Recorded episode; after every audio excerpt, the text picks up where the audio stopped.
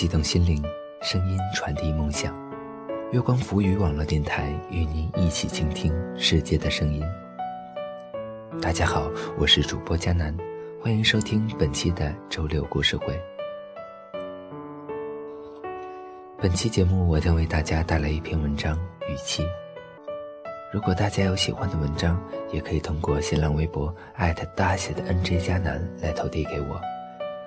更多精彩节目，敬请关注新浪微博“月光浮语网络电台”，或者通过登录我们的官网三 w 点 i m o o n f m 点 com 来收听。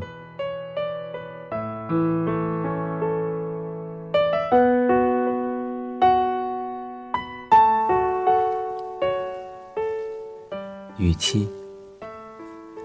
那时她并不是我的妻子，我甚至没有想好应该如何向她求婚。每当看到别人将颇具创意的求婚视频发到网上，被万人点击羡慕的时候，我都会心怀怨恨地喊一句：“又一条路被你们这帮孙子给堵死了。”中学时候，我们是同班同学。我曾把一封情书夹在书中交给他。那是一个星期五，全班大扫除，我擦玻璃，他扫地。两天之后，他给我写了一封长信，厚厚几页。我颤巍巍地躲进男厕所，小心翼翼地打开，但看了不到两行，就难过的将信投进了厕所，按下冲水按钮。他的第一句是：“我觉得我们年纪还小。”恋爱后，他告诉我，其实那封信后边写的是：“我对你有好感，但是能不能等我们毕业之后再恋爱呢？”高中的时候，我们分隔两个学校，并没有什么联系。高三时，他突然焦急地打电话给我，要找一份我们学校的政治复习资料。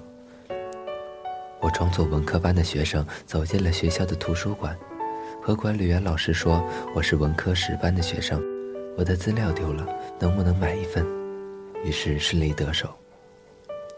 临近高考，他通过手机短信约我去崇文图书馆学习。我记得尤其清楚，时节还未入春，我蹲在胡同的公共厕所里，一字一句颤颤巍巍，斟酌着如何回复。反反复复，删删改改。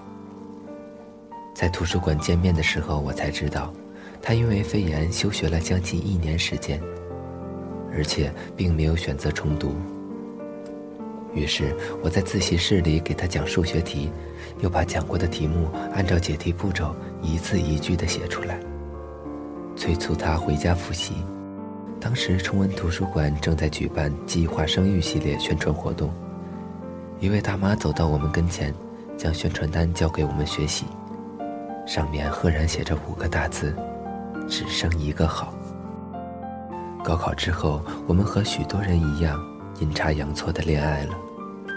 他一直骄傲着，不肯承认是他首先抛出的橄榄枝。我的记忆中，事情是这样的：他给我发来了短信，想问我一个问题。A 和 B 认识很多年，彼此有好感，但没有在一起，怎么办呢？我虽然脑子笨，但似乎嗅到了一些端倪，于是傻了吧唧的竟然给她的闺蜜打电话，问到底发生了什么。不堪回首的傻气。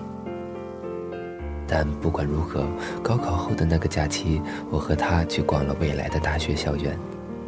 我们相隔并不遥远。去参观他学校的文科楼时，看门的阿姨不让我进。她说我是她的行李，就是没有拉杆。我们第一次牵手是在王府井大街的 FAB 音像店。当我们逛到了人迹罕至的国产 DVD 销售区时，我主动牵上了她的手。然后我们去了王府井的肯德基。她是个大大咧咧的姑娘。阴差阳错，把可乐洒了一身。去卫生间擦衣服的时候，一个小女孩和他说：“姐姐，没事的，我也洒过。”我和父亲说我谈恋爱了，父亲没说什么，只是问我是谁，然后点点头，嘱咐我好好学习。我给他的第一个生日礼物是一条项链，那是我吃了多半个月的馒头和炒青菜，攒下钱和哥们儿去地安门商场买的。那条项链是柜台上一排两百元特价商品中的一个。实际上，四尺见方的首饰柜台，我和哥们儿一起足足转悠了半个多小时，最终摸了摸钱包，叹了口气。发誓今后有了钱，再也不给他买特价商品了。入冬的一天，我送他回家，在小区中，我们两眼相望，口中冒着白气，准备结束彼此的初吻。这个时候，一辆大卡车轰隆隆的开过，停在我们面前，灯光刺眼，从车上跳下来七八个年轻的小伙子，准备卸货。那时候我没有什么钱，省吃俭用攒了一点，加上凶猛的砍价，才给他买了九朵玫瑰花。那天是他军训前在学校的最后一晚，下着雨，他穿着军装下楼看我，我想拥抱他，他怕同学看到，不敢和我在楼前拥抱，于是我遮上了厚厚的雨伞。某天下雪，他下课很晚。我买了一个肯德基套餐，在门口等他。他的胃不好，我就把套餐塞进了自己的棉袄里，怕他吃凉的。大学时我过得并不如意，也不喜欢自己的专业，终于决定考研。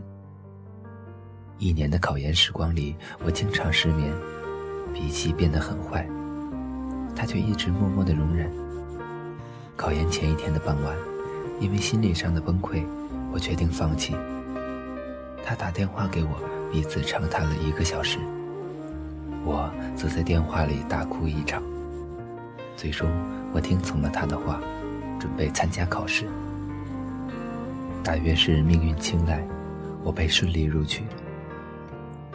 我至今记得他对我说：“改变你能改变的，适应你不能改变的，生活。”就是这么简单。在我还有点文学理想的时候，投过几次稿，还曾被一个编辑在编辑案中用嘲笑的语气讽刺了某些莫名其妙的投稿人。那时候我很不开心，一种壮志未酬的悲壮感。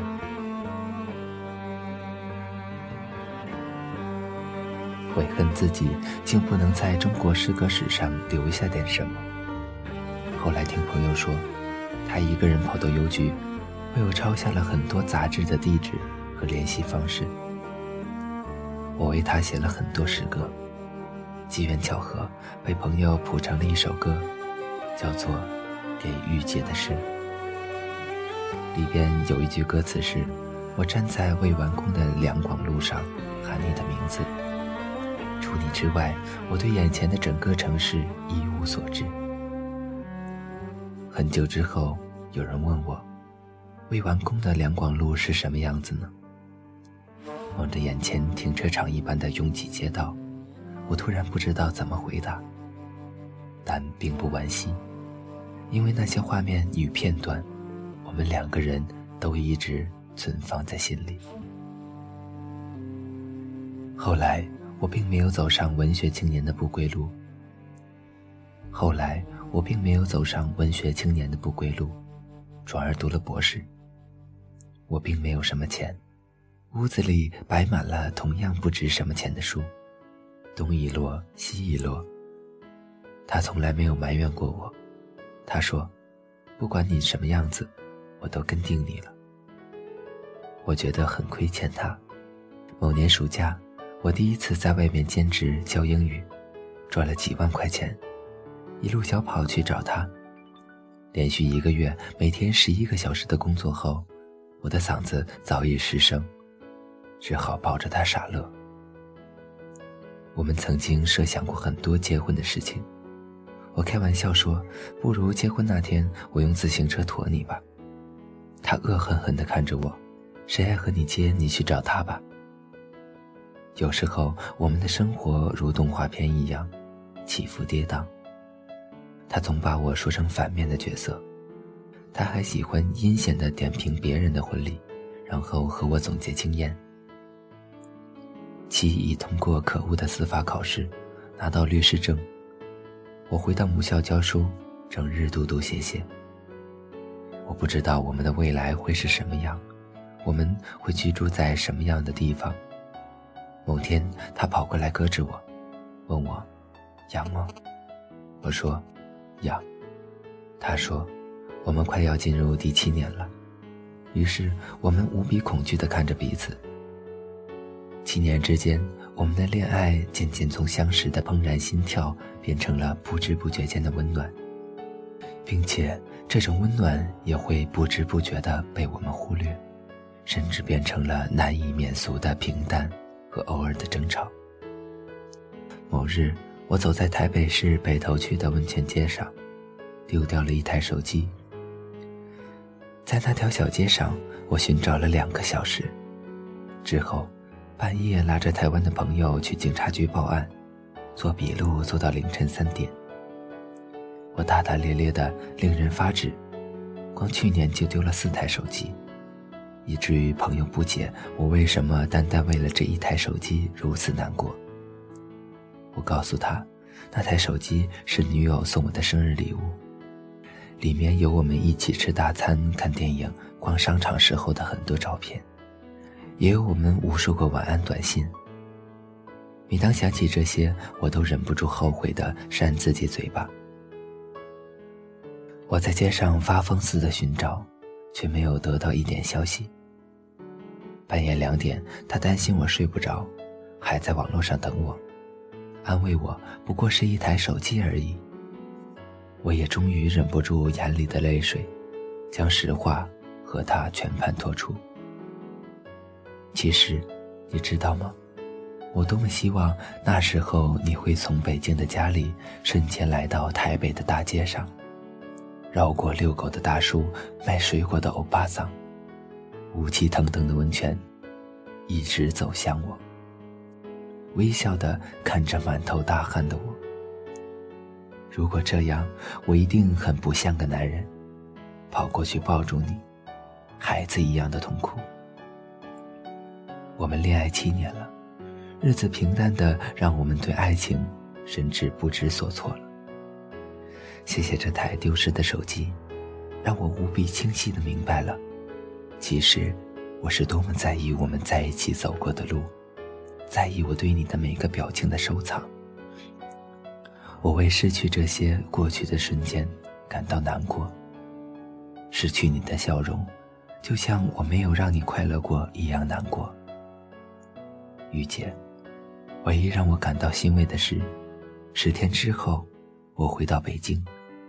看到下班之后在公共汽车站等着的你，我一定要绕过买菜回家的大妈，绕过地下道卖唱的青年，绕过西装革履的白领，冲过去，抱住你，然后挠挠头，冒着傻气告诉你：“雨姐，我好久没说了，我爱你。”当爱慢慢被遮住，只剩下黑，距离像影子被拉脱。当爱的故事声听说，我找不到你单纯的面孔。让生命每分每秒都为你转动，心多执着就加倍心痛。那些你很冒险的梦，我陪你去疯。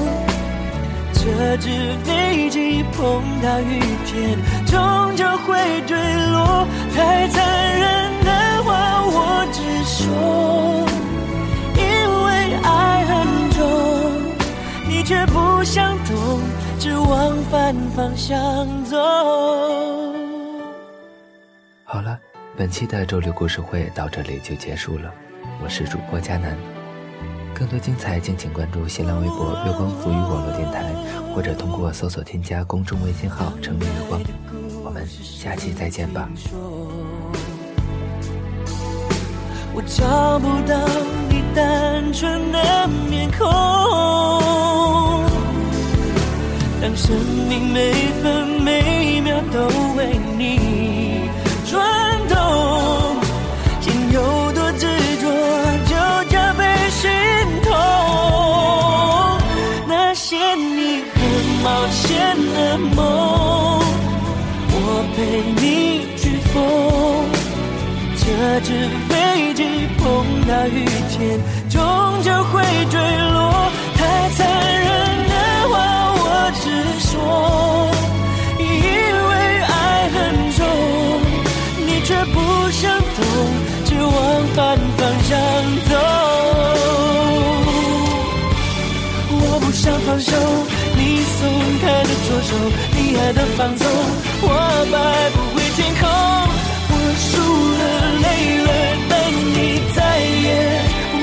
不回头。那些你很冒险的梦，我陪你去疯。这纸飞机碰到雨天，终究会坠落。太残忍的